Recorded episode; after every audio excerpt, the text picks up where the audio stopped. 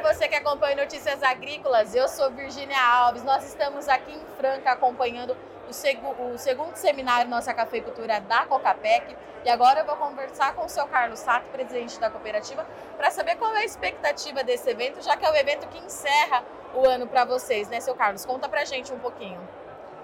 Então, é um prazer muito grande, né, nesse momento aí, é, de alegria, porque depois de dois anos muito difíceis, esse ano a gente conseguiu produzir uma safra relativamente boa. Então acredito que a partir de agora a gente entra num, num momento de certa regularidade na produção. E quando a gente fala em qualidade, já que hoje a gente vai conhecer também os grandes nomes da safra, né, da Cocapec, como é que está é, a visão do produtor para esse mercado e qual que é o empenho que esse produtor está colocando aí nas lavouras, seu Carlos? Então, é, recentemente a gente teve andando, olhando, ouvindo bastante o produtor e a gente vê que o nível tecnológico que está sendo aplicado na nossa região realmente é muito elevado. E a gente percebe que é, ele está muito atento a essa questão da qualidade, sem dúvida, procurando fazer os melhores cafés, mas é, também não esquecendo de forma nenhuma a questão da produtividade, né? que ele tem realmente cada vez mais produzido mais e com mais qualidade. Então hoje é possível o produtor fazer é, quantidade e qualidade numa mesma área, seu Carlos? Sem dúvida, sem dúvida. Eu acho que está todo mundo atento a isso aí e penso, e penso que é o caminho que a gente tem que perseguir, né? Produtividade com qualidade. E quando a gente fala em sustentabilidade, seu Carlos, como é que a região está vendo isso para a cafeicultura? É inclusive o tema do seminário é, de 2023, porque a gente está vendo que o mercado vem muito forte com essa palavra para 2024, né? Sim.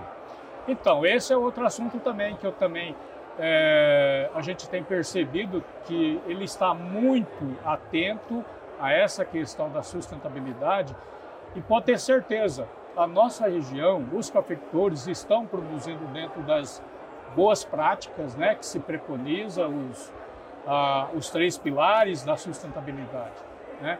Então, tem certeza que a gente consegue sim produzir esse café sustentável.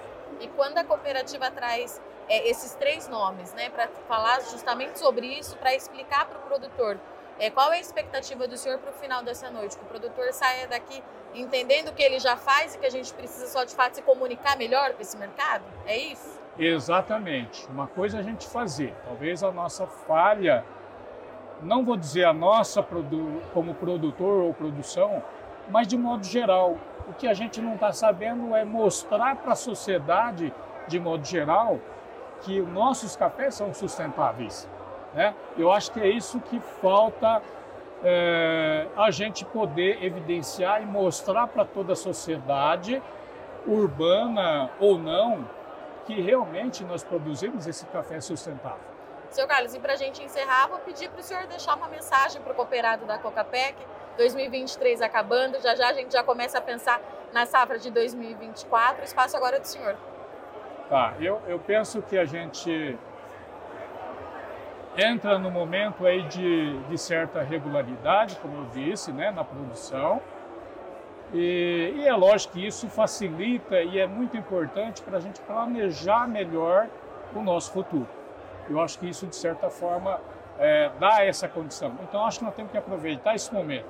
Mas o futuro sempre é incerto. Então, o produtor, o nosso cooperado, tem que ter a, a ciência, de, a consciência de que é, um passo de cada vez. Eu acho que essa, essa seria a forma. Não vamos dar um passo maior do que podemos, porque a gente não sabe, queira ou não queira, nós temos uma empresa a céu aberto, né? Então dependemos muito do clima. Obrigada, seu Carlos. E para você que acompanha Notícias Agrícolas,